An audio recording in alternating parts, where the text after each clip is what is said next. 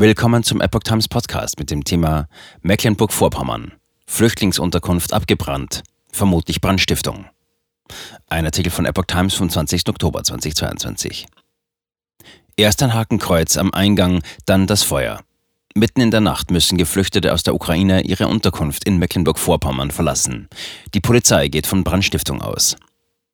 Durch einen Brand ist eine Unterkunft für Geflüchtete aus der Ukraine in der Gemeinde Großströmkendorf in Mecklenburg-Vorpommern in der Nacht fast vollständig zerstört worden. Nach jetzigem Stand konnten alle 14 Bewohner unverletzt aus der Einrichtung gebracht werden.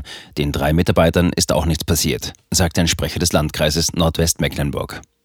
Ein Brandgutachter soll die Ursache klären. Der Löscheinsatz dauere noch an, sagt ein Polizeisprecher am Morgen.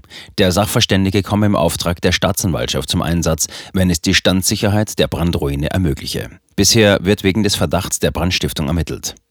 Noch am Tage des Brandes hatte die Polizei die Unterkunft ein Hotel wegen einer Hakenkreuzschmiererei auf dem Eingangsschild aufgesucht, wie Landrat Tino Schumann mitteilte.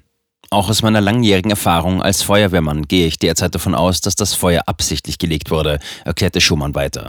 Wie es zum Brand kam, war zunächst allerdings unklar. Das Dach ist gerade vor meinen Augen eingebrochen. Die Bewohnerinnen und Bewohner seien unmittelbar nach dem Brand in eine andere Einrichtung verlegt worden, sagte der Sprecher des Landkreises. Als die Feuerwehr eintraf, versuchten bereits Mitarbeiter der Einrichtung und einige Passanten, den Brand mit Feuerlöschern zu bekämpfen.